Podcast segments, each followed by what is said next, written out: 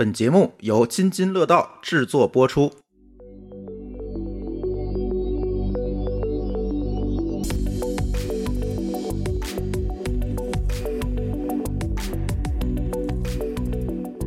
各位听友，大家好，这里是 RTE 开发者社区与津津乐道共同制作的播客节目《编码人生》。哎，新的一期又来了哈！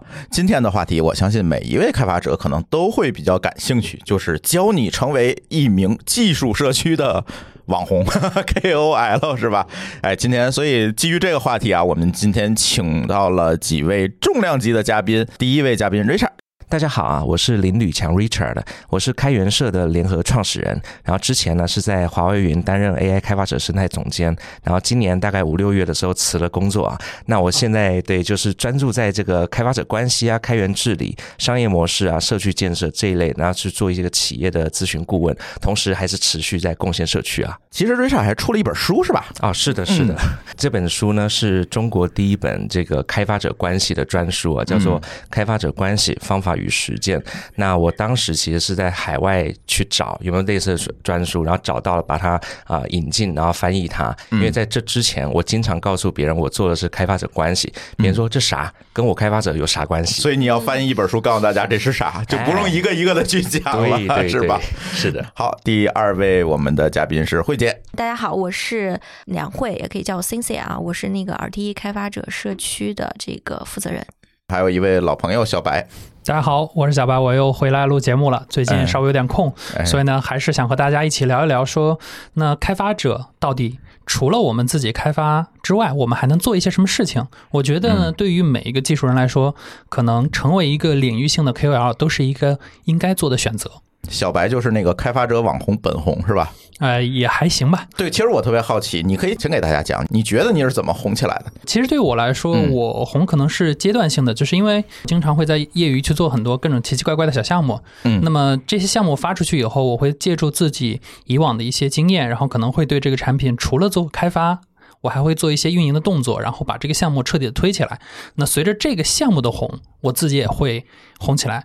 那历史上可能大家最有感知的红的应该是两个项目。嗯，第一个项目就是那个不太正经的 logo 生成器 Logly，生成 P 站风格的 logo，然后那个 logo 直到现在还经常会被有人用，然后大家会把自己的。词生成 P 站的风格，然后发在各种群里，跟着那个项目我红了一波。最近的一个电影特别火的电影叫《孤注一掷》，还用了你的 logo 生成器，你知道吗？那这个我还真没关注过。他用你的 logo 生成器做了一个 T 恤啊啊，对，可以的。说明至至少说说明你没看这个电影，呃，这只能说明这个是一个对开发者不是很友好的 电影，对，或者说这个风格是受到饱受大家认可的，嗯，所以那个点是蛮好的。第二个其实是前两年 Clubhouse 火的时候，当时我和声网一起我们做了那个 Nice House 那个项目，嗯，当时那个项目因为自己的风格比较突出，然后呢，整个项目也是直播过程中写的，所以也是受到大家关注。我在第二个项目时候也是火了一波，我觉得可能。这个是大家知道我的最多的点，当然，可能除了这些以外，我自己平时也一直活跃在开源社区里，然后经常和各个开源作者，大家会相互去交流一些跟开发者呀、跟开发者关系有关的事情，所以在以项目红的之外。我可能还会以个人的身份，也会在小范围内成为一定领域的 KOL。哎，Richard 可以点评一下这个小白的成长经历。你觉得他抓住了哪些比较关键的点，才成长成为现在比较知名的一个开发者呢？对，我觉得首先哈，嗯，我们如果要作为所谓的开发者网红，嗯，你一定要有具体的产出。这个产出有可能是内容，也有可能是某个产品。那这个产品也未必是要有一个脍炙人口的，它可能就是打中某一个点。一个小的功能，那我们在这个 Unix 的精神有一句话叫 Keep it simple, stupid，意思就是说这个事情很简单，这个事很小，但是就只要做成一个 MVP，能验证这个东西的价值，我们就发出来。发出来之后，我们来看是不是解决了谁的问题。那至少小白做这个一定是先解决自己想要的问题，是，然后再解决一些人问题之后，他就越来越有感觉，说那我可以下一个再做怎么样的小东西。做这些东西的目的其实不是为了赚钱，而是说呢，我很 happy，我做这。这些东西帮助到自己的需求，也呼应到别人的需求，所以一个又一个这样子持续迭代，他也会变得越来越有经验。所以，与其说是做对了什么事情，不如说是他的心态对了，他的这个方法论对了。比如说，我相信他做过很多不一定那么 popular 的项目，但是呢，他只要做十个中一个，哎，那其实就跟创业对吧是一样的道理，就是最后有中了，然后就大家就火了。那另外一点哈，就是小白不只是做这些项目，他也经常呢会去不管写一些东西，或者是讲一些东西，来告诉别人的一个心得还有经验。那在分享经验交流的过程当中，它其实会形成正向反馈，是。对，所以在这种过程当中，他就会越来越觉得别人聊过，像我之前跟他聊，就觉得说哇，那这个小白有很多的想法，而且每一次聊，因为我跟他也不是那么常见面，可能每一次聊，可能都半年一年了，又有新的一些领位，那我就觉得说，这个就我就会很喜欢跟他持续的聊，那我的朋友圈我就介绍给他，他的朋友圈也会介绍给我，所以就。就什么叫网红？其实是圈子有声量、有质量的这群人的圈子，一旦扩张了之后，他就会有很多的所谓的 follower 或粉，哎，就就会 follow 了。所以这是很自然的事。你觉得这个成为网红给自己带来什么帮助？职业以外的？呃，我觉得其实就是朋友多了，然后你去每个地方玩都可以找到一些好玩的朋友，大家去。有人请你吃饭是吗？啊，那倒没有，就是基本上我觉得我可能更多地方就是我会去各个地方去找不同的人聊天，就是你的社交面会扩大。对我社交面会扩大很大，就是可能以前大家就是你只会在一线城市待着，但是随着我认识人越来越多，那我可能去一些很小的地方，我也可以找到比较有意思的人，我们可以一起聊聊天，可以去看一看别人的生活。当然，我觉得你说对于职业上有没有帮助，肯定是会有帮助的，因为大家在去面试。的时候，经常会遇到一个问题是，在 HR 的眼里，或者在对方的招聘的部门里，你是个 nobody，没有人知道你是谁。那当你成为一个 KOL 的时候，别人会对你有一个基本的判断和印象。嗯，那对于你的整个求职来说，你可能就不再是一个被 HR 放在各种指数筛选器里筛出来的那个人，而是你就是一个我应该关注的属性候选人。嗯，对，所以这个会有很大的差异。嗯，就是我我也想刚刚说一个很有趣的事情啊，刚刚 Richard 说到了，就是开发者不是非常的这个在乎这个事情刚开始是不是赚钱或者是怎么样。我们其实做过一个很有趣的事情，我们做一个叫开发者的马斯洛层次需求论。嚯，对，这么高级。对，就是借用马斯洛的那个基本的那个道理嘛。然后，但实际上会发现，开发者的那个金字塔长得跟别人不一样。他底层的这些安全感被满足之后，上面逐渐的变成他的自我实现的那一层的要求更高。他在社区获得认同感，然后他能够帮的，就是一些利他性的这种行为，他的这个相应的时候，在开发者人群里面，他会更加的受到一些重视。嗯嗯。然后可能相对来说，他底层的一些安全感，反而会在这个利他的行为上层的一些需求被满足之后，他的安全的感也会扩张。他的安全感又相对来说受到一个更加正向的反馈，所以他那个金字塔会越来越稳，越来越稳，是这样子的一个过程。所以它跟一般就是说我们说就是以技术身份去打工。是不同的一套逻辑。对，从这个角度上，就是小白的成长路径应该跟这个需求论很像的这样一套东西。这个是不是也跟开源社区还有整个技术文化的一个成长氛围有关系呢？是的，其实关系非常大。我自己也经历过或者看过一些人的成长。那我我举个例子，可能大家啊是程序员的都听过，有一个人叫鸟哥，他写了《鸟哥的 Linux 私房菜》啊这本书，相信也是你们的老乡啊。对，那他他其实是我朋友哈。哦，对对对。刚刚忘记介绍，我是台北人哈。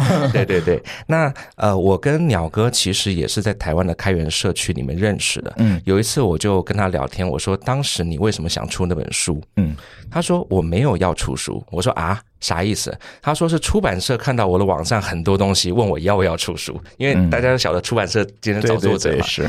那他当时就问出版社说：“这些东西在网上都有，出了谁要买？哪个傻子？”他是真的觉得这个事情。对。那我就问他说：“那你当时为什么要做网站呢？”嗯。他说：“啊，原因是这样子的，我是这个最早期开始研究呃 Linux，并且可能部分把它呃用中文的方式写出了一些这种博客啊、问答等等的东西。”但是我要写的原因是因为太多人写信来问我了。OK，对，那我说他们为什么会写信来问你问题？因为他说写信太多，所以才做论坛嘛。他说原因是因为呢，我原来只做了一个博客，博客呢就是说我去 post 我的一些笔记是单向的。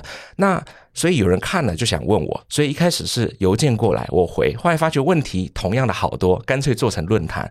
那我再问他说，那你为什么要写博客？对吧？他说我写博客原因很简单。就是因为呢，我如果记在自己的电脑里面，当年的硬盘容易坏。他说有时候一坏东西就没了，所以呢，我把 host 在云上面，也就是说，我我我写了，我就放在那，如果换了电脑了还找得到。所以他的想法其实甚至一开始不是为了要传播，而是说为了保存，对，为了 archive 就是这么简单。就没想到呢，就是无心插柳柳成荫，就一步一步。所以嘛，我刚刚是倒着说回来的，但是顺着说过去，那就是我把我的博客从我的电脑本地到这个博客了，然后再来呢，有人写 email 了，我做了论坛了，然后呢，人家看论坛我出书了，嗯，哎，这样子他忽然间就变成是这一个我们华语地区 Linux 最大的大牛，所以他说我也不晓得我怎么会会变成这样。那其实他自己目前也就是一个老师，在学校里面当教授，所以呢，那他的选择的路是学术这条路。他现在还在学校里，还在还在，他在那个台南有个叫昆山科技大学。OK。所以这个故事就让我们看到 KOL 成长记有时候是基于你的一种习惯。Open Source 社区有一句话哈，叫做 “Work in Public”，也就是我们的不管是我们的工作过程或我们的 work，我们的作品要 in public。这时候呢，就可能会形成刚刚讲的这个社区 KOL 可以成长起来的故事。而且现在发展到很多的企业也愿意去联系 KOL 一起去做点事儿。刚才其实我说这个网红的这个概念，有的时候在某些语境下更像是一个贬义词啊。到了今天，大家为了流量而流量，大家为了我自己的流量变现，然后我刻意的去选择一些话题，把自己炒作成网红。但是到了这个技术领域，似乎又有一点不一样。而且现在变成了企业更愿意自己去。去联系，甚至是培养一些 KOL 成为自己的专家，成为自己社区的一员。那慧姐作为一个开发者生态的一个运营者，怎么去看待这个问题的呢？对，现在确实也有很多企业越来越多的看到了开发者的这个力量。嗯，当然不仅就这个，我也是，就是也不能说我能代表企业去说这个事情，但我看到了，就是有一些这个企业的创始人，他们在跟我们在交流的过程中，是说到为什么会做这件事情。啊，第一个，比如说，呃，实际上在做 to B 的生意的时候，它的这个产品从最开始的设计到推出，到它整个 go to market，以及到这个我们叫 SLG 嘛，就是销售推动的增长这套逻辑，相对来说，它是一套一个比较完善的建制了。但突然他发现市面上有一些这个独立的这个开发者，一些独立的这个小企业，他们在这个使用自己产品的过程中，他不是严格的 follow 这一套逻辑的。OK，甚至他们。在这套链条上面，它有一些地方，它其实是怎么说是是更加的，就是倾向于自服务、自满足和很少的去使用这个，比如说相应的这些后面配置的这样相服务的一些资源等等这些方面。那他们的需求也很简单，就是你看你这个东西从产品本身、技术本身是不是能解决我的问题？如果能解决，它就已经搭上了；如果不能解决，可能他还会反过来提出更多的一些需求来帮助你迭代产品。它。从而形成了一个更像是在公司内部看上去更像是跟产研部门。更加拉近关系，但是最终又能实现一个在呃业务上的一些呃契合的这样子的一个新的线路。嗯，所以从这个角度来说，大家可能越来越注重这些开发者的这个关系。更有甚者，现在大家也可以看到，现在在国外嘛，就是有很多就是天生就是开发者逻辑的这样子的一些企业，获得了巨大的成功啊。包括他们就是他们典型的代表特点就是他们的团队很非常的 lean，非常的精简。嗯，然后他们的人也非常有特色。有非常独特的早期的小团队的文化，然后呢，他们非常讲究 PLG，就是产品本身的力的去增长。然后呢，同时他们非常关注使用体验，关注这个真正让这个东西它的价值落地的那个部分，而且利用这种呃非中心化的这样的一种组织的形式，达到了一个可能几何级数增长的这样的对自己迭代的这样的一个正向的能力。嗯嗯，从这个角度来说，它就形成了一个新的业态，所以这也是为什么就更多的，无论是从企业也好，还是投资者也好，大家再来关注这个开发者生态的东西。对，对我们总愿意把这些。团队称为小而美是吧？最近还有一本书在聊这个，但是我们更愿意把它称为小而强。嗯，这样的一个团队，它不仅仅在于说啊，它是一个非常 smart、非常小的团队，它更重要的是，它利用技术和社区这两个东西，把自己做的更加强大，在一个小团队的前提之下。是。嗯，哎，小白有没有相关的一些体验呢？我记得你了解过很多这种效而强的团队。嗯，我觉得这块最主要的是说，大家可能应该去换一个做事的思路。嗯，因为我其实私下跟很多人去聊独立开发者这件事儿的时候，我一直跟大家说，就是你不要认为你在做一个 startup，你在做一个 business。哎，你从第一天开始想的是说我怎么去赚钱，我怎么去把这个生意给做成，而不是说我一定要改变世界。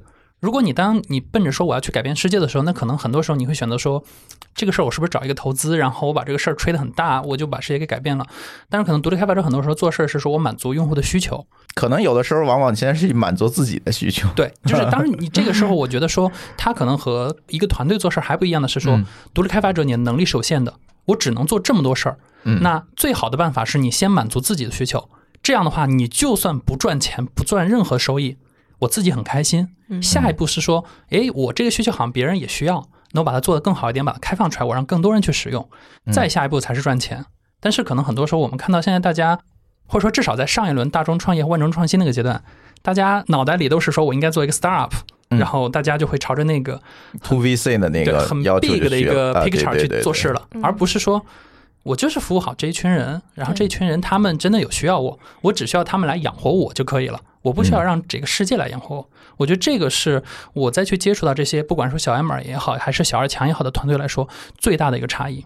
你觉得现在的开发就是做一个产品是变难了还是变简单？我觉得整体来说啊，嗯，就是如果你定义的这个产品是服务于 global 的。嗯，它是变得越来越简单，因为我们说，不管是过去的从云计算这一批出现，还是包括现在有大量海外有很多这种 to D 的产品，比如就像我自己很喜欢一会儿用 Warsaw，对吧？包括用一些其他的 Cloudflare 这些的服务，其实对于开发者来说是更加友好的。你可能过去咱们说搞一个网站，你还得花点钱搞一搞，现在我可能我一个纯静态的一个页面，我就托管在 Warsaw 上，我也不需要花钱，就 OK 了。直到我的量很大时候，我才需要去花一定的钱。现在我们构建一个产品变得更加简单，但是另一个层面是说，所有人都很简单了，大家都出来构建产品了。嗯，你的竞争力到底是什么？是吧？你能不能做出一个好的产品？你的产品的差异点到底是什么？你有没有那个能力让你的产品去见到它真正的用户、它的客户？嗯，这个反而是现在变得越来越难了。所以有些时候我会觉得说，一方面我觉得像我这样非科班出身，因为我不是学 CS 的，我是学 EE 的，就是像我这种非科班出身的程序员，其实是有点惨的，就在于说，你可能真的没办法像那些科班出身的同学们去比算法。嗯，但另一个层面，我又觉得很好的点是在于说，但是我真的懂 EE 哦，对吧？我可以去面向 EE 的用户，我去做一些满足他们需求的产品。嗯，我可能真的可以找到这一批人。但对于 CS 同学来说，他们的客户。或者说他们能接触人，往往是他自己身边人。嗯，大家都是程序员，然后就文人相轻。嗯，这玩意儿你能做，我也能做。嗯，然后大家就在一个领域上卷，反而会觉得说大家呃能够去卷更多领域会是更好的选择。就是服务于特定领域，而不是 CS 服务于 CS。呃，我觉得 CS 服务于 CS 这个事儿吧，你真的是要卷到世界第一，你才可能把这事儿给做成。对，就像 JetBrains 说，好，那我们把这个 IDE 领域我们做到极致，嗯，我让别人都卷不动我，那这个时候你能赚钱。嗯，但是如果说你做不到那个极致，可能你最后得到的结果就是我做了一个东西，我 public 出来，马上下个月，哎，有一个竞品长得跟我很像，它就上线了。嗯，这个时候可能对于大家来说是还是挺难的。对，其实。关于现在开发哈，我是觉得它的门槛一直在降低，而且呢，开发者的类型也会越来越的不一样。以前我们就想啊，开发者就是所谓的技术型开发者，就像刚刚小白讲的，是呃，不是他这一种，而是呢，整个 CS 科班出来的这种人，这种人有他的优势。比如说刚刚讲的算法，或者讲一些难的东西，但是由于现在开发越来越不需要自己去做乐高，而是拼乐高。嗯，以往是要连自己要怎么把乐高做出来，嗯。你都得知道，不用重新造轮子了。现在，哎，所以你把乐高拼出来这件事情，就未必是技术型开发者，可以是一个产品经理，再加上他有开发者的标签，或者说，哎，他是一个，我甚至听过有个摄影师。他现在在玩 AI，他可能自己也能变一个开发者，因为现在 AI GC 的门槛已经把一些这种开发降低了。嗯，或者是说呢，我有认识一个律师，他自己也开始学习开发，尤其现在就是在 AI 的年代当中，他也慢慢可以把他一些想法先拼起来。也就是说呢，对于满足需求的产品经理或开发者越来越多了，因为光是那种技术型开发者，他不了解各行各业的场景。所以他不知道痛点、需求点在哪里，他只能凭着自己的想象或者是客户的要求去做。可是真正好的开发者生态是有各种各样的开发者，面对的有钱的、没有钱的、五花八门的各种需求，都可以做出东西来。嗯，这才是很健康的开发者生态。其实，在海外啊、欧美啊，很多已经走到这一步了。嗯，那我们中国目前可能还在往这个方向走，所以我会觉得未来。开发者只会越来越多，越来越简单，越五花八门，而且呢，越不一定只是专注于在技术，还有他对于呃 PLG 或 PNF 这个的要求。嗯，对，就是刚才 Richard 和小白讲的这个，就是我也感触很深啊。那过去的时候，大家对于开发者的这个分类。常常会根据他在某个企业里就职的这个职能、职能对来去进行分类。但是刚才 Richard 刚刚说的是，比如说摄影师为什么不能当开发者？我们身边就有这样子的例子，他就是利用 AI 把自己的摄影的后期的一些风格化处理变成了一个 API，让大家就是拍小白拍的照片也能像他一样，就是有那种后期的这种处理的这种感觉。这就是一个很典型的例子。那在现在在这个 AI 的这个帮助下。这个门槛在越来越低哦，我们身边已经出现了，就是原来就是产品经理，可能没有过代码经验，但是他通过这个 AI 的辅助，他自己至少现在可以写一个简单的小程序，可能这个小程序在现有的这些免费的框架下，它就可以跑得起来。但将来如果它量大了之后，他再去考虑这个付费和商业化的这个事情的时候，那可能他的这个产品经理本身的这个擅长的这个部分又能发挥更大的这个效果。所以现在的开发者越来越像是一个。更泛的一个概念，什么叫开发？不是说我做一套代码，针对于某一个功能是要开发，而是现在我去实现一个场景化底下的需求的解决方案，嗯，可能就变成现在新的开发的这样子的一个概念，嗯，对对，嗯。那这么说来，学 CS 的同学们岂不是很惨？其实不会的，原因很简单，就是呢，在这整个产业里面有各种各样不同的。角色，你学 CS 的要解决的就是，比如说，好，假设我我今天是一个所谓的这个后来才变成开发者，或利用 AI 开发者才做这种非技术型开发吧。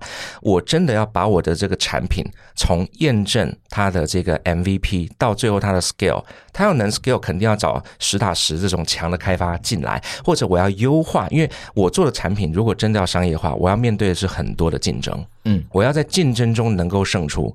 那我必须要找到专业的人来干，所以这反而为专业的人找到更多的机会点。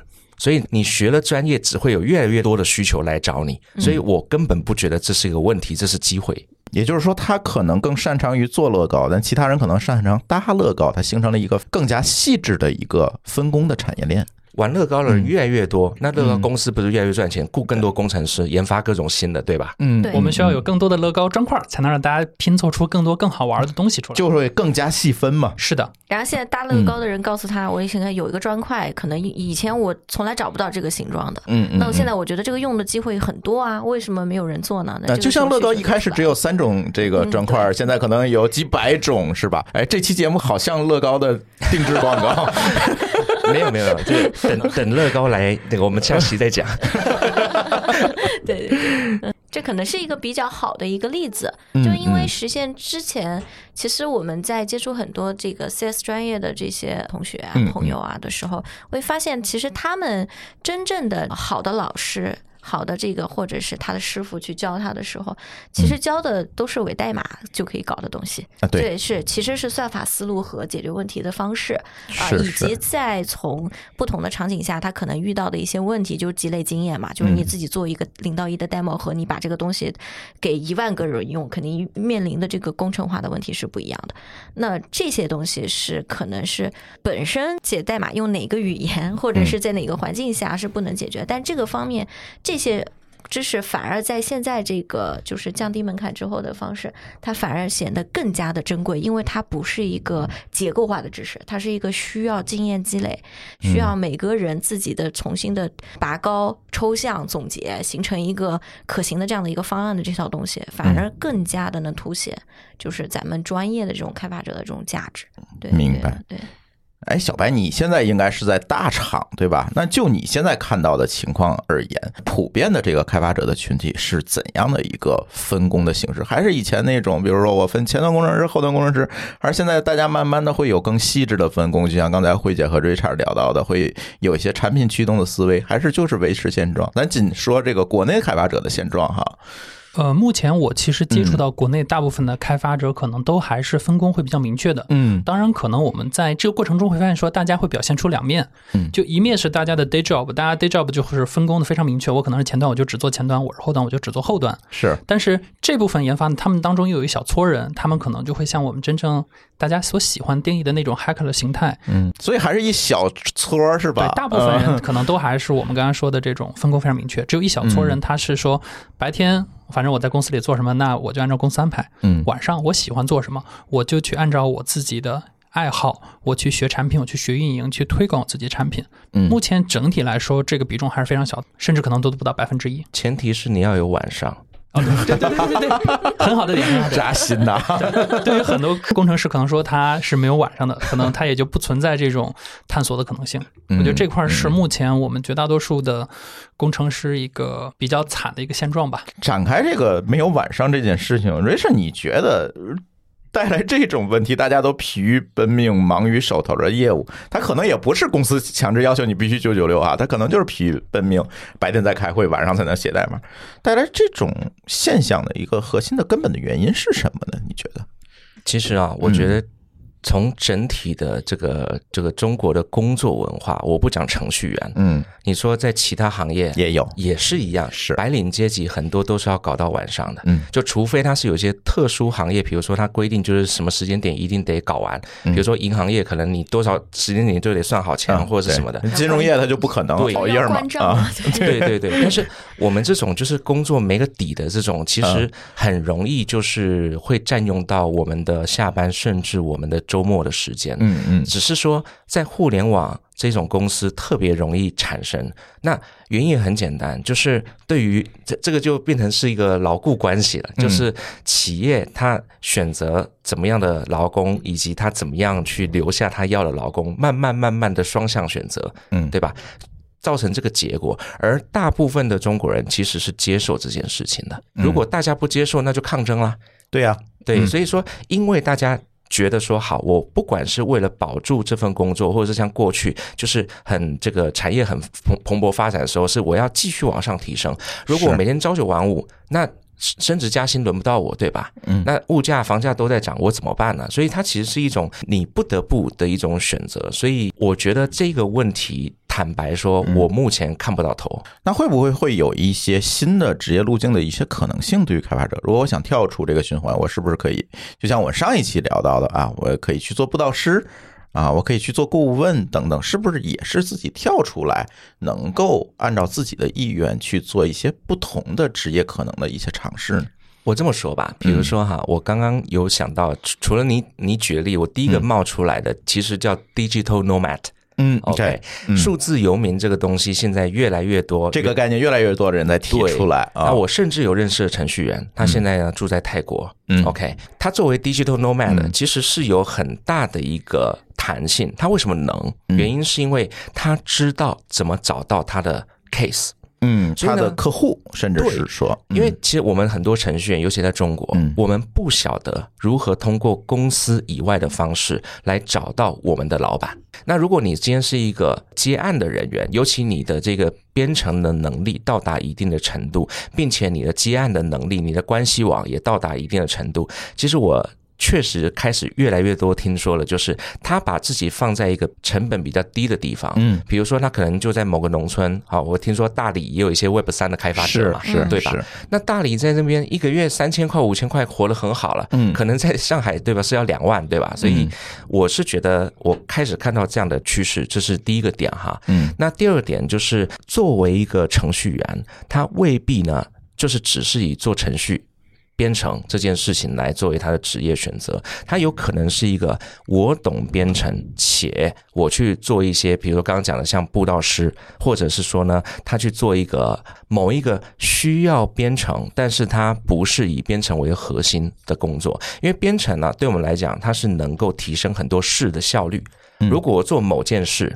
而我会编程，我会使用 AI，我在那个行业里面，我也可以成为一个超级个体。我至少可以比其他的同事或者其他同行的人能够呃竞争力更高，甚至是一种所谓的降维打击哈。对，嗯，所以我是觉得程序员不要只把眼界放在我们熟悉的就是找家公司，尤其大公司上班，那这是一条路，但这不是唯一的一条路。嗯嗯，但是这里又回到我们今天的 KOL 这个话题，往往我们现在觉得很多的数字游民、独立开发者，他能够做好，其实他本身就是一个 KOL，他自带自己的这个传播属性，或者自带自己的话题性，可能才能做得更好。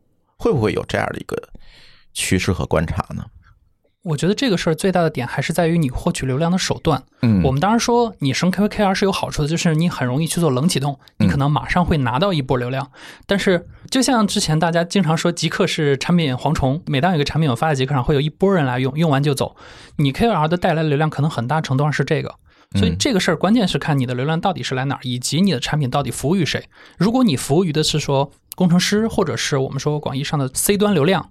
那我觉得可能你的 KOL 真的价值很大，但是你说如果我做的是一个很弊端的生意，那我在 KOL 可能意义并没有那么大，因为更重要的是说你的客户到底在哪里，你怎么样去找到你的客户？嗯，对，所以我其实现在看到很多他们并不是我们真正意义上 KOL，但是他的确能够赚到钱，因为他能够找到他的客户，对，这个会更加的关键。对，还是看流量的这个来源和这个流量的去向，两者是不是匹配？或者甚至是流量的质量。对，就是如果是特别擅长去 social 的这些开发者，他去交换来的流量，更多的是目标是想要跟他去交换 idea 的人。嗯，但是这个人本身可能并不是某一个开发者产品或者项目的这个 decision maker 或者是什么，他只是想要了解这件事情，或者是去呃加速他对其他另外一件事情的理解啊。所以从这个角度来说，就是可能这两个流量跟这个是不是做得好就没有什么关系了。嗯但如果这个开发者他最开始的时候，我们说叫自来水流量是产品先替他自己笼络的，对吧？就是他的产品在他说话之前帮他笼络的。嗯，那可能这部分的流量对他以后去迭代产品就有很大的作用，因为一开始这部分流量是冲着用产品来的。对，就是解决问题的。当他发现我自己的问题没有办法被解决的时候，那我是不是可以给他提提要求？我这里还有痛点。昨天我在 Twitter 上，哎，现在不叫 Twitter，现在叫 X 是吧？昨天我在 X 上看到一个特别有趣的一个说法，就是说作为独立开发者。你的产品到底是面向其他独立开发者做的，还是面向用户做？我觉得这句话特别说明问题。有很多独立开发者做出来产品，其实他获得的很多的流量和反馈，还是来自于开发者这个圈子，而不是说来自用户那个圈子。这个时候可能就会出现小白说的这个问题，就是产品蝗虫。你进来的流量，然后大家用一下，哦，知道了就走了，它并不会形成留存，或者是你自身的一个影响力的传播。对，这个用我们说这个运营思维，就是你要做拉新，你要转化，你要做留存。嗯，可能说你带了这个流量，在刚才我们说这 case 上，就是你拉新很牛逼，嗯，但你的转化和留存可能都非常的差。这个事儿对于你长期的增长来说，意义可能没有那么大，它可能会让你反而你会有点怀疑说，哎，我上线第一天就是几千人访问，然后我的数据马上下滑。如果你可能能够意识到说，我本来这批流量它就是这么一个特性，那我觉得还好。但是如果你没有 get 到这点，可能你一下就会被打击说。哎，我的产品好像就没有人用了。嗯，对我觉得这个可能是大家要去真的认知，说我就算是 KOL，我就算能够带流量，我得知道说这批流量的特性是什么，嗯，以及我得去找更适合我的流量，这个可能对大家来说价值会更大。对，嗯，就是流量本身的特性和流量的转化是一定是强相关、强绑定的。这个大家从那个现在 C 端大家都刷手机嘛，都刷短视频，那个短视频平台和平台的流量就相差很多。在一个平台，它的打赏机制能够有效，在另外一个平台它就不一定有效，因为可能另外一个平台都是小朋友，他就可能他们天生没有这个打赏的这个方面的这个基本功，是或者是基本的门槛。但是它另外的，比如说游戏什么的这些方面，就反而能让他们更加能够深入到这个里面，增长他的这个观看时间的。嗯，其实开发者是一样的，就是刚才那个朱峰说这个要不要做 KOL 嘛？这个 KOL 不是以流量的 number 来记的，对的，流量的质量其实对，是是以流量的质量和你这个流量，你想拿这个流量做什么？是的对对嗯来记的。对，这可能是大家先要去注意的。对。如果要数量的话，那就是微博抖音网红、微博啊对，对就是这种。微博 UP 主对对吧？各种僵尸粉，反正量是满足了，是是吧？是是是对，嗯，其实提到流量，刚才我说的都是一些独立开发者单打独斗的这种形式哈。其实现在还有一种能够使你成为 KOL，相对来讲啊比较高效的一些平台和手段，就是说加入我们的各种各样的社区。现在有很多的开发者社区、开发者生态社区啊、开源社区等等。其实自古至今啊，好像大家都是在人类嘛，就是都在抱团儿、在聚合、在聚集，通过这种形式来获取更高的这个传播效率、与人打交道的社交效率等等这些。所以，就我们提到 KOL，可能就。不可能绕开社区这个话题，Richard，因为你翻译那本书，我看的里面很多的篇幅就是聊的社区，那你怎么看待社区的这个话题呢？其实啊，嗯呃，很多人都问我说，社区到底是啥？是对于 我也想问，对它对于我们开发者来讲嗯代表什么意义？为什么我参加跟我不参加社区有什么区别？嗯那谈到社区，其实这个词是从英文的 community 来的。这个词有很多不同的意义，比如说，真的一个一个的小区，你也可以说这一区是个 community。那你也可以说 the international community，各个国家之间就是 the international community，就是国际共同体嘛。这在政治学上叫共同体。所以这个词有人叫社区，有人叫社群，有人叫共同体，其实指的是说呢，一群人。基于同样或者是说相似的一些认可，不管他认可的是某一种产品技术，或者是认可的某一种概念，它是聚合起来的。比如说开源社区，OK，首先它认可的就是开源这个方法论。然后呢，开源的方法论，当然我们就知道说，如果你只是把代码封闭起来，不给别人用啊，或者说我这么讲啊，安全社区又是另外一种又，是另外一个形态，对，比如说他们都在讨论这信息安全怎么搞啊，怎么破啊，怎么干啥？先不管这个是搞黑帽还是白帽，嗯但是他们总是你看能分黑帽，能分白帽，就代表他们对于价值观的对这个区分，对啊，所以说，其实呢，参加社区就是呢，确认眼神，找到对的人，这是个歌词啊。但是我始终记得，我觉得这句话很重要。社区不是让你去获取利益的，嗯社区是让你去找到跟你有相同志向的人。OK，对，嗯所以你一旦找到，不管你是找得到很多，这个社区很大还是很小，人一定要先抱团。你有了团之后，你才能够互相砥砺、互相成长。所以，就算只是一个小小的读书会或学生社团，它也可以是一个社区的雏形开始。嗯对，嗯所以对我来说，搞社区这件事情，就是你必须要找到一起的前行的这个对象，然后。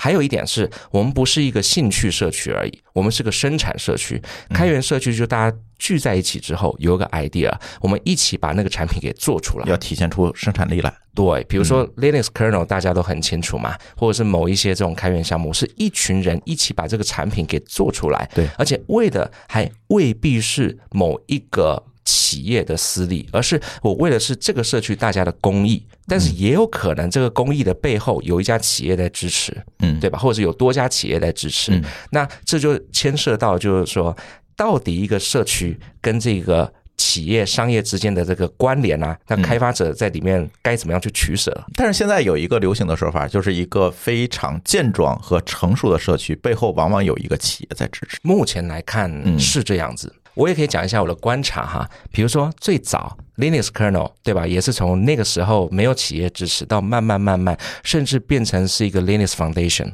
这个 Foundation 呢，每年还收各家公司几百几千万美金的一个赞助，对吧？所以 Foundation 本身它已经像是一个企业了，而且它背后是给到各家企业在这个 Foundation 里面去呃怎么讲，权益，对，去去权益，所以它已经是一个各家企业想在 Linux 这一套生态这个标准上往前走的一个。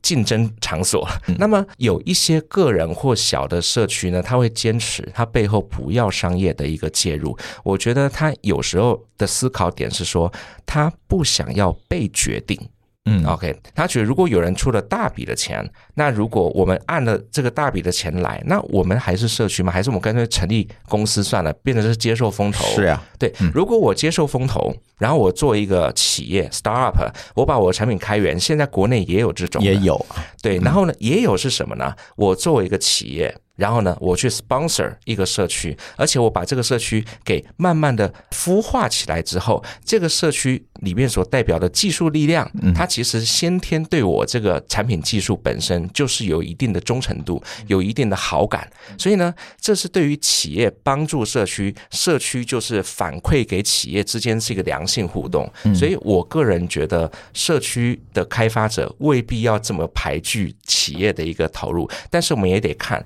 如。如果一个企业不是战略性的投入，是有一搭没一搭，我今年这边哎那个帮助你一下，明年又不理你了，后年说公司要倒掉了，对吧？那这个就不是特别合适。是的，是的，等于说企业自己一定是要长期规划。例如说，我们以微软。来讲，以谷歌来讲，它都有一个长期的，而且我们晓得它不会停下来的 developer program。嗯，比如说谷歌有所谓的 GDG、GDG，对这样的 program，微软有 MVP 嘛？嗯嗯，对，所以这个东西是我虽然不知道多少年，那给我的感觉是。他企业在的一天，他就会有这个 program。对对对，录完这个节目之后，我马上就要去上海参加 GDT 的活动了。所以他在国内，其实我们一起跟他搞了将近十一年的时间了，就是他一直非常持续的在做这件事情，都是。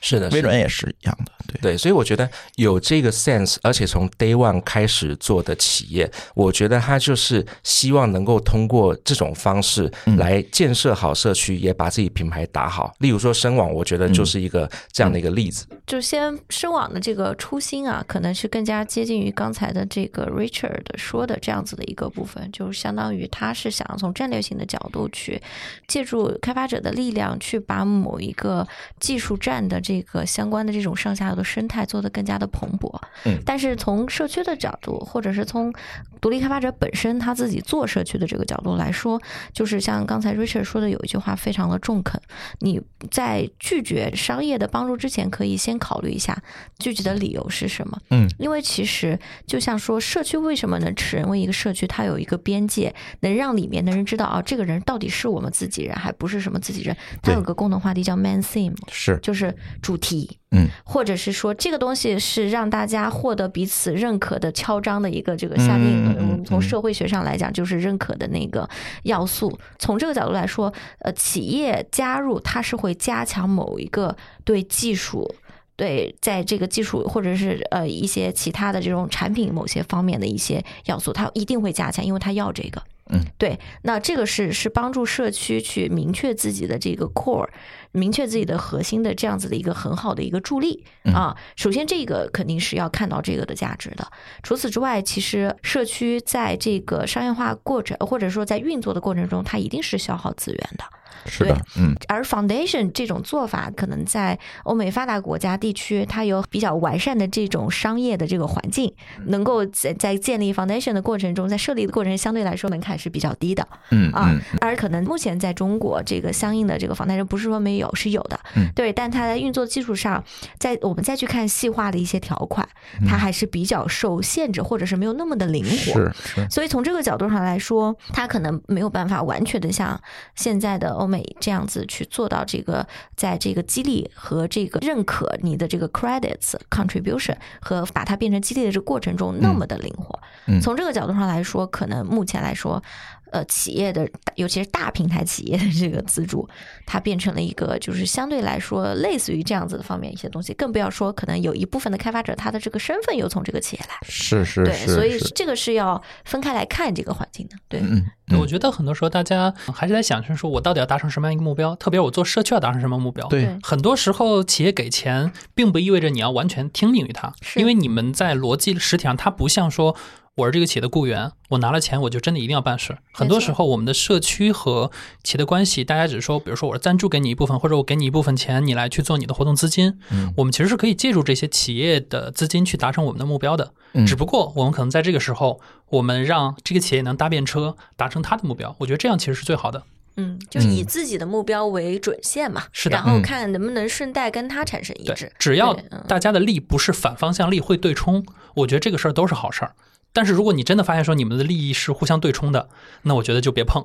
对，我也举个例子啊，当年二零一四年呢，就是我们成立开源社的时候，因为我也是开源社的联合创始人嘛，其实。当时国内有一些社区，尤其是偏自由软件社区的一些朋友们，对于呢开源社接受微软的支持。然后呢，成立这样的开源社区是有一些维持的，甚至有一些人是会有私下的谩骂的。那为什么？原因懂得就懂，对吧？就是因为过去那个微软对于开源的态度是完全的反对的。可是呢，在我看来呢，OK，为什么我愿意，甚至我觉得应该要用微软的资源来搞开源社？因为今天它。不管你用什么角度来讲，他这个呃回头是岸也罢，对吧？就是他想要去这个赎罪也罢，对吧？就我讲的比较严重一点，他总是真的拿出了他的一个诚意。对吧？那我们呢就觉得这个放下闭源立地成佛嘛，就是对对对，就觉得说他既然愿意去往开源的方向走，那我们呢其实并不是微软的附随组织，嗯，也就是我们拿了他的资源之后去做各种各样，直到今天微软已经没有持续在投入开源社，可他作为一个很好的这个。一开始的 funding 对我们的起步也是有很好的作用，所以这个就是我觉得，如果当时基于这个政治立场，觉得说他就是反开源人，所以说我没有办法跟他合作，那反而丧失了很多机会。这是一个双向奔赴的过程。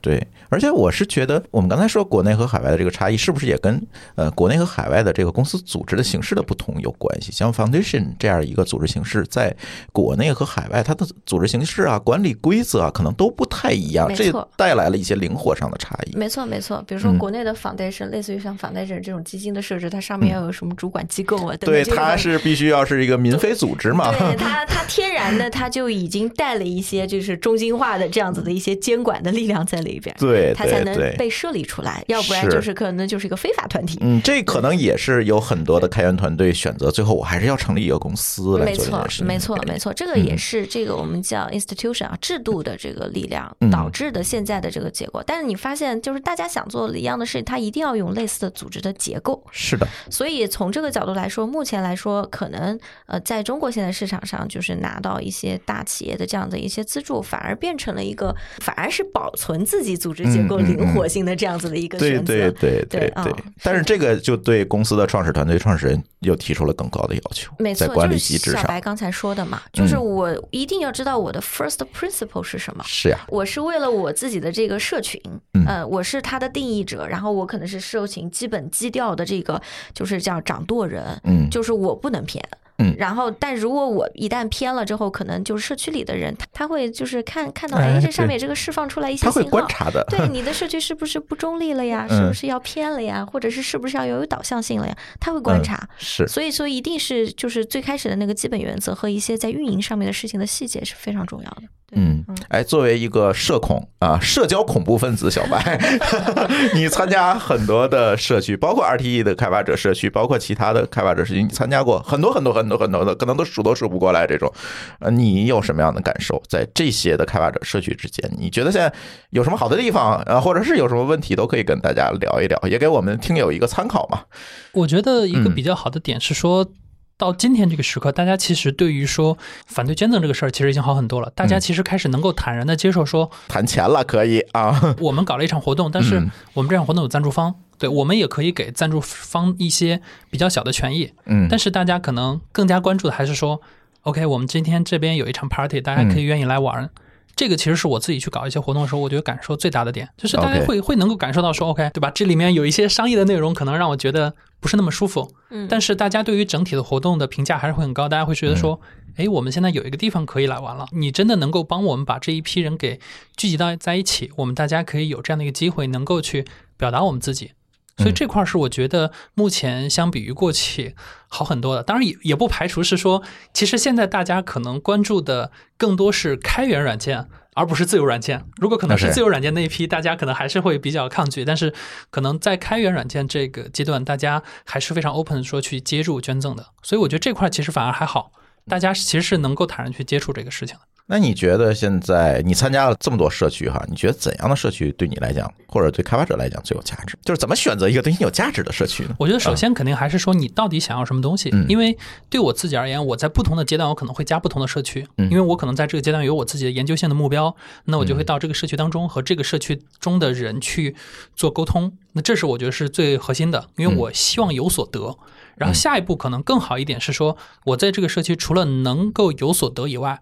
我能够去有所输出，甚至是在这个社区当中成为一个方向性的 KOL，能够让大家看到我的存在。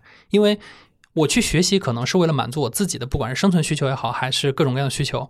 而学习已经是比较高的需求。对，但是但是如果我能够在这个社区去表达我自己，那它其实已经到了自我实现的这个阶段了，没错它会更有价值。大家其实会很喜欢这种。呃，能够上去去自我表达的一个状态，而且特别是我们其实看到现在大部分人可能不是没有什么想表达，或者说至少我们在开发者这领域啊，大家其实都还蛮有想法的。大家很多时候缺的是一个表达的机会和可能性。就像我前一段时间在上海搞一场活动，我当时我搞了一个问卷，我说谁愿意来搞 Lightning Talk，给大家一个五分钟时间，其实大家准备的压力没有那么高。我跟你说好，大家有没有来愿意搞 Lightning Talk 的？没有人报名闪电演讲。但是当我们真的到了那个现场以后，我们邀请了一个朋友上去做完分享以后，底下一波一波起来，然后甚至他们搞闪电演讲还能搞出对立。比如说，我们当时我们的那个分享人说，一个人是来说，我觉得 Arc Linux 非常好，非常牛逼。然后他后面的另外一个分享就说，我觉得 Arc Linux 是邪教。大家就在闪电演讲这个场合上去搞了一些很有戏剧性的这种对冲。大家可能过去就是有一些想法，但是。没有机会，没有场合能够让他去表达。社区可能提供的也是这样一个价值。对，社区给大家一个，啊，我给你一个，可能这个舞台不是很大，但它对于你来说足够，然后大家会觉得说我很开心，因为我能够表达我想要表达的。对，而且对于参与的同学来说，大家也会觉得说，嗯，他可以上去表达，那下一回这个人是不是我？大家也会觉得说我可能也能够表达这个事儿。对于参与整个社区当中的人来说，会体感会非常好。当然，我觉得更高一层是说，呃，这个社区除了能够让你学习，能够让你自我表达，甚至能够让你有一些商业化的收益，那我觉得这个事儿肯定是更好。但是我觉得没必要强求。我也想补充一点啊，对于个人，我一个个人的开发者，到底在社区里面有什么用？我经常跟一些朋友哈说，自从我参加了开源社区一路到现在，我其实没有找过工作。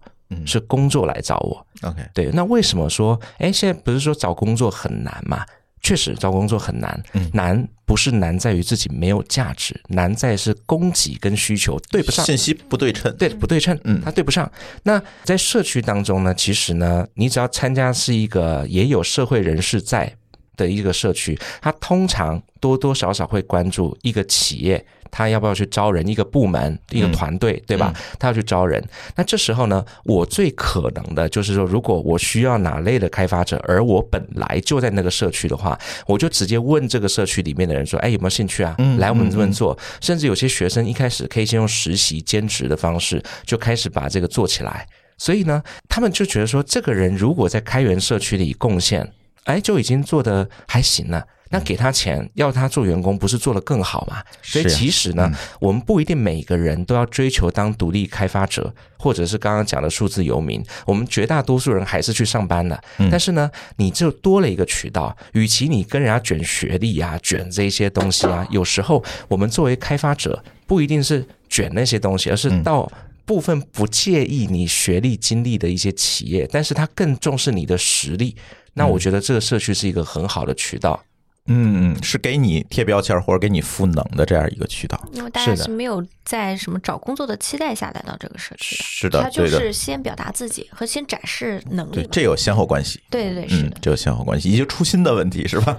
是。然后我再回到你刚刚问的那个问题，就是说怎么样的社区那是有价值？有时候如果我已经是一个 experienced，我可能想成为 KOL 这样的一个开发者的话呢，那我也需要。有时候哈，也需要傍大腿也好，或者是说看哪些的领域、哪些的企业，他是真心想要把他的开发者生态、开发者关系给做好的，其实应该选择这样的一个社区以及背后支持的企业跟他互动合作，因为他当他真心想做好，比如说谷歌、微软，我们刚刚讲了，对吧？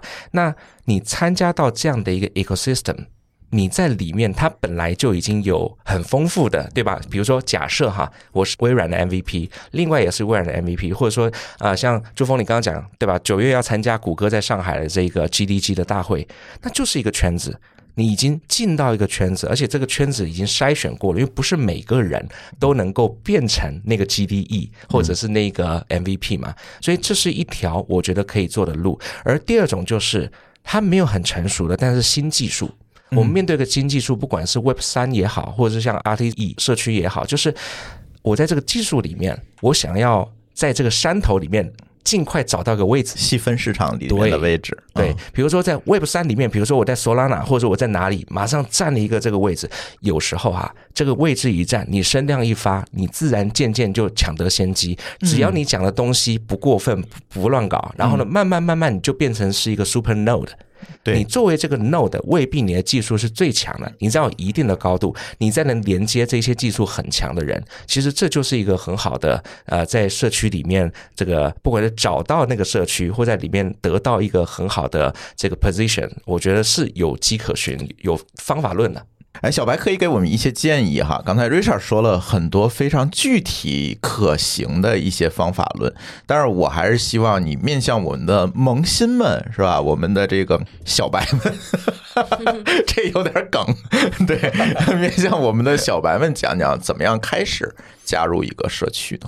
我觉得还是回到刚才点，就是首先你还是要知道你到底关注什么，嗯，一定是从你关注的。领域开始，你才能真正做好一个社区。比如说，我可能完全不关注这个 C Sharp，然后我跑去说我要在 C Sharp 有一些发展，我觉得这个时候你会大概率会很内耗，因为你会发现说，我做了一会儿没什么成果。那我为什么要投入呢？这个时候你其实就没有感觉，你更多还是说我喜欢这个领域，那我就去这个领域去研究。可能一开始我就是 nobody，我就是去学习。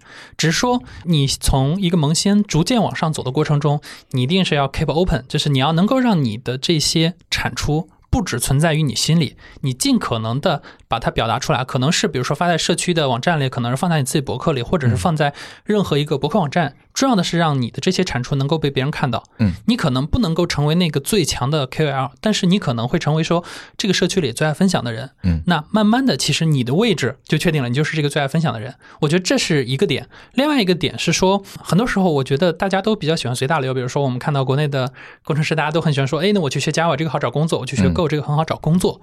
这个从找工作的。视角来讲没问题，但是如果说你今天发现说我很喜欢的领域，它又不是一个很好找工作的事儿的时候，我觉得其实你要高兴一点，就是如果这个领域很好找工作，那可能也很卷，对，会 非常的卷。但是比如说，如果你选择了一个你很喜欢，但是在绝大多数人没有那么关注的这个领域的时候呢，你可能会非常的容易变成这个领域的 KOL。嗯，可能你会觉得说。我成为一个落后的领域的 KOL 又有什么意义和价值呢？我觉得这个事儿你要换一个视角想，就是我们回顾一下，在疫情的时候，美国某一个州他们的系统是用 COBOL 写的，然后全国招 COBOL 工程师。对，其实这块儿是有很多的机会的。对，只要你找到你喜欢的东西，然后持续投入、持续分享，你会慢慢的在大家眼中会出现。我觉得这个是最重要的。只是说，如果你有。更多的经验，那这里面其实有很多很 hack 的点，比如一个最典型的例子是，我有一段时间在写 Rails，然后可能我再去研究这个 Node，我会发现说，我靠，Node 的生态里面有这么多包，我自然而然会有一个想法是说，假设我把 Node 生态中的这些包，我就做一部分实现，我放到 Rails 生态里，它可能价值就是非常明确的，因为特别是这些在 Node 生态当中被广泛应用的包，它们是有自身的价值的，嗯，它是存在需求的，你只需要把它从一个生态 port 到另外一个生态。你可能就去占领了一个生态位，但是这件事儿呢，仅限于那些经验比较丰富的同学。你可能说，我已经拥有一个领域的经验，我在做迁移，这个时候也是一个蛮好用的工具。嗯，慧姐作为这个开发者社区的主理人之一，是吧？每天都在和开发者社区的这些概念打交道的人来讲，你怎么来看待刚才他们说的这些问题呢？我我有一个很好的建议，就是说，真正的你平时用的那个工具，并不能够成为你选择某个生态的理由。OK，对，就是因为那个生态可能就是大家那些出发，就是我整天生就是对这个工具，或是对某个语言，或者是对某一个模组相应的，我就是感兴趣的这群人，他们感兴趣的方式，他们的发心是那个。所以他们聚到了一起，然后是一群很相似的人。但如果你进去的话，其实你只是想用中间的一个功能，或者是这个功能的中间的某一个人家已经写好的一个 template，那你再说，因为为了这个。为了获取更多类似的东西，我加入这个社区会变得非常的别扭，因为从社区你是没有，就是自己也没有 contribution，同时不会有长期的，就是自己被正向的引导的这样子的一个过程。那怎么样才是一个选择真正的好的社区？首先就是一定就是刚才 Richard 说的那句话，就是一点都不玄学，就是看对眼。所谓的看对眼，就是人要气场相合嘛，就是喜欢的，就是。但凡大家对这个技术本身，如果就我们现在以技术社区为主要的这个标的啊，但凡大家对这个技术本身他感兴趣，他一定对这个技术上下游相关的，比如说一些场景啊、经验啊，甚至大家可能就是喜欢玩的东西都不一样，对吧？如果这个技术自己本身，我可以大胆的说，如果这个技术本身它比较强调模块化的一些东西，那是可能。都喜欢乐高的，又又提到乐高，可能都喜欢乐高的这个几率会很高，因为他的思维是很一致的。那甚至有一些呃，就是不同的这样子的一些，就是大的语言下的一些子社区啊，对他们之间的气氛有，就是细细分的这个方法又不一样。然后有的气氛更更加的，就是大家比较冷静的去 share 自己的一些想法，有的气氛就是非常的开放。哎，我就是有跟你不一样的东西，那这也是跟自己的这个呃，在这个地方能不能获得一些正向的这。这个鼓励和价值是有关系的。OK，这个才是真正选择要不要长期待在一个社区，在这里每天把自己的这个想法去输出啊，因为大家肯定是想选择人同行才会待到社区里面，对对吧？那选择人同行，你输出了之后，你也想人回馈你啊，对，想人就是给你反馈啊。那只有在这样子的，就觉得哎对了的这个地方，你才会得到这样子的反馈。对，我特别同意那个看对眼神的这个说法。对，看对眼神就是气场相合。哎，那能不能把 RTE 开发者社区的眼神抛给大家呢？呃，抛一下。对我，我们最近其实，其实我老实说啊，我们最近就在找这个所谓的眼神，就甚至就是我们会发现，去描述一个社区的人群的标签，可能甚至要跳出这个所谓的技术的架构来看这个事情，就是已经不能简单的就是说从呃，他是用什么语言，他是前。端的还是后端的，它属于的这个大厂是一个什么 to B 的还是 to C 的什么，这些都不是画像，甚至这些只是画像中间一个部分。你最后会发现，大家会比较神奇的，呃，集中在某些爱好是，然后生活方式。学习和吸取知识的模式，嗯，还有一些更高层的一些，对，就是它会抽象到这样的地方。对对。但是如果以这样子的东西为这个 persona 锚点去做一些社区的活动，哎，它它带来的效果反而也很好，也非常的好。所以，而且又再加上现在其实技术更新迭代很快，技术技术之间的融合很多，社区社区之间的交流也很多，反而这个。可能就是对于某一些呃话题认知、行业发展，包括一些产品的一些理念啊，包括一些呃研发的一些理念的这种一致性，反而会成为社区更加稳定，让让它一直往下走的一个东西。我只能只能分享到这里啊，因为说不出来特别详细，是因为我们的样本肯定还不够。嗯啊，对，但是我们在持续的收集这个事情啊，同时也打个小广告，我们希望今年年底能够发一个类似于这样子的一个文本性的这样的一个东西出来，跟大家分享一下，不一。定对，但是就是想要去尽量的客观的去给大家描述啊，原来现在就是在这个我们所谓的叫实时互动，这个好像大家都还很陌生的名词，哎，是什么样一群有趣的人？就是算是大家的一个画像，哎，就是一个画像，就是我们想发布一个这样子的东西啊，就是可能最后这个效果可能会比较出乎大家意料，比如说，哎，发现你们 cat person 比较多，举个例子啊，因为现在那个还不知道，还不知道，对，可能你们哎就是喜欢撸猫比较多，然后都喜欢戴框架镜什么等等的类似，或者是甚至就是这是一群不不戴眼镜的程序员，那这个反而就是我们想要找的那个东西了。其实我觉得呢。呃，回到我们的主题，如何要成为一名社区技术的 KOL？最重要的一个点就是你必须要自认为是一个 hacker，而不是一个 coder。国内哈，虽然说程序员有人出报告说多少万多少万，比如说有八百万、一千万、两千万这些数字我都看过。他说有多少程序员？在我看来呢，绝大多数都是 coder。coder 顾名思义就是写代码的人。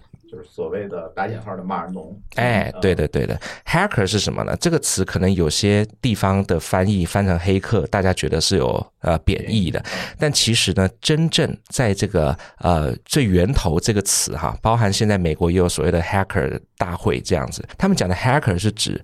我不是单纯写代码，而是我去钻研这个技术。Hack 是指把这个木材劈了又劈，劈了又劈，嗯，去削出一个，找出它的一个真正的核心。也就是说，一个 Hacker 他是有好奇心的，他是需要去洞察事情，尽可能追根。究底去问问清楚，嗯，并且呢，我为了要保护其他 hacker，什么意思呢？不要让他跟我重复造轮子，所以我要把我 hack 完的这个过程告诉其他 hacker 们，告诉他说我已经找到最优解了，你们别浪费时间，赶快用你们的聪明才智去解决其他问题吧。嗯，你这样才能省我的时间。所以一开始的开源或者一开始社区其实是从这群 hacker 来的。嗯，对，所以我觉得中国现在我们还挺欠缺 hacker 精神的，我们都是。coder，但不是 hacker，所以你要先自认是一个 hacker，你才可能成为一个够格的 KOL。如果你没有自诩是一个 hacker，你可能一去想我要怎么获得声量，我要怎么样去弄弄流量，那其实都是本末倒置的。嗯，核心点是你有价值，流量声量跟着你就来了。是，嗯，是这个还要说一个，就是 follower 这个这个 Richard 说的这个，还有一个就是一个。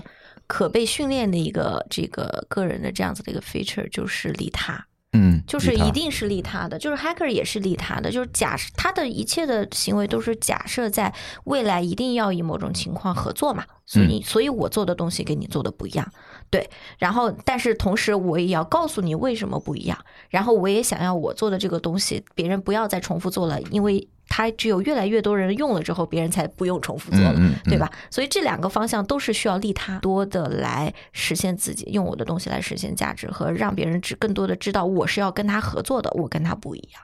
嗯，对，所以从这个角度来说，为什么说是可被训练的呢？就是实际上利他这个事情一直存在在我们的这个呃这个天生就是中国人嘛，人性本善嘛，实际上真的就是存在在我们的这个性格的 DNA 里面。嗯，但是在过去的工作和的一些过程中是没有被拿来强调的，但是一旦涉及到社区这个事情，它就会被上升到一个很高的优先级一个高度和优先级，就是大家会发现，哎，这件事情是可以拿来就。是真正的去巩固，就是在社区里面的这样子的一些角色，嗯嗯，就是角色的定位，然后以及我我去会用这些事情在社区里面去让我的这个 nodes 它的这个效率更加的高，hub 效率更高，这些东西可能是呃在社区里面逐渐逐渐自己就就就能够体现和训练出来，是。对，我再给 Richard 再补一句，就是如果你现在还不是很具象的知道说什么是黑客，那此刻推荐一下保保罗格雷厄姆的书《黑客与画家》，哎，那本书非常好。对，嗯，然后以及有空，如果你看那本书还不够，可以再看一看《大教堂与集市》。对，这两本书当中都有比较多对于黑客更加具象化的描述。嗯，对对对，这两本书现在应该有电子版。有，我前几天又看了一遍。对对对对对对，常看常新，没错。我最后来补一个暗黑版的内容啊，就是其实我们刚才不是在聊说怎么去获取流量吗？嗯。然后我们其实前面也聊到了和商业公司的关系。我其实补一个相对比较暗黑点的，说你怎么去成为 KOL。当然，我觉得前面的初心，我觉得大家都没问题啊。所以我说现在这趴叫暗黑版内容，就是，嗯，很多时候大家觉得说我 KOL 我应该自己去做一些什么事情，但其实恰恰你想要成为 KOL 的一个捷径叫。找到那些开发者社区，找到那些需要你的开发者社区，然后找到他他们，然后成为他们所需要的 KOL，借着他们的力，把自己变成 KOL 以后，好了，这个社区你就可以抛弃掉了。你当然可以继续在这个社区做贡献，只不过这一趴就是很阳光的版本了，对吧？暗黑版就是我在这个社区成为 KOL 了，我就可以抛弃掉它，我不管了。对，其实这也是一个利他的驱动嘛。对，你要提供这个社区对于他们来讲有价值的东西。对，就是你在前期通过利他，然后借助商业公司也好、社区的也好的力量，嗯，快速去成长成为一个 KOL。因为对于我自己去经历过很多这种开发者运营，其实很多时候开发者社区的运营和推广人员，他们缺的不是。钱当然，我觉得他们很缺钱啊。就是他们除了缺钱以外，他们很缺少这些能够愿意帮他们摇旗呐喊的开发者。哦，对，如果你成为这样的一个人，对吧？那可能对于这个社区来说，你就成为说他整个社区当中几千个开发者中的 the one，嗯，然后你就可以和他们去聊说，哎，你看我做了一些很好的内容，你能不能帮我推一推？然后慢慢的，你就会和社区的关系越来越紧密，最后你成为这个社区的 KOL。嗯，对，这个可能就是有一个暗黑点的内容。看情况减吧。那我可以顺着你这个话讲哈，就是呢，有人确实是希望说自己能变 KOL，但是呢，就觉得没有办法真的做到，甚至会有点抱怨说：“哎呀，这一届开发者不行啊。”甚至有的人对自己成为 KOL 还有压力。对对对，所以其实呢，我觉得不是这届开发者不行，是你。到底有没有搞清楚你的 offering 跟别人想要的东西有没有 meet？如果说供给跟需求是能够 meet 的话，那就没有所谓这届开发者行不行的问题，而是我到底做了什么事情能够利他，利完他之后会有 return。我们要的其实是利他完的 return 嘛。如果你不断的利他，然后没有任何 return，其实是浪费你的时间，别人也不会感谢你。所以我们自己其实是要。时时刻刻看自己要怎么做啊？对，是还有一个比较怎么说呢？就是可能是一条苦路，但是肯定是一条正确的路。就是说自己要先成为自己想要成为 KOL 那个领域的专家。嗯，所谓的专家，你不读。就是 blog 不读个百八十篇，对吧？然后这个近期的这个领域的这些事情，如果不能，我们不说穷尽吧，就至少这些东西就是大事都得知道。然后呢，没有自己独特的开看法，就是你自己的看法，至少是首先有一套自己自洽的一套看法，是扔出去，那可能很难拿自己的这个苹果去换别人的苹果回来。是，这就是男儿正确的问题。是是，这就是男儿正确的，但是是一定是对的路，对，一定是对的路。但是就是说，人我人家就。是刚刚来的时候，大家如果只是基于认识或者什么，就是大家是来这儿都是来寻找认可的。那你拿什么东西出去让人家认可你？这个就是那个难而正确一定要做的事。确实是这样。好，今天跟大家花了一个小时的时间啊，聊一聊开发者怎么变成哎所谓打引号的网红。其实更多的我们是在聊开发者社区和生态的这些事儿吧。也特别感谢 Richard 能够抽出宝贵的时间跑到北京来跟我们来录音。嗯，然后呢，那我们的这期啊编码人生就先跟大家聊到这里，感谢大家的收听，我们下期节目再见，拜拜，拜拜，拜拜，拜拜。感谢您收听本期节目。本期播客节目由津津乐道制作播出。您也可以在我们的官网 d a o 点 f m 找到我们的更多内容作品。如果您喜欢我们的节目，欢迎在微信、微博、朋友圈等社交媒体转发分享。您的分享对我们而言十分重要。如果您希望与我们互动，可以关注我们的微信公众号“津津乐道播客”，天津的津，欢乐的乐，道路的道。在关注后按提示操作即可加入我们的听友社群。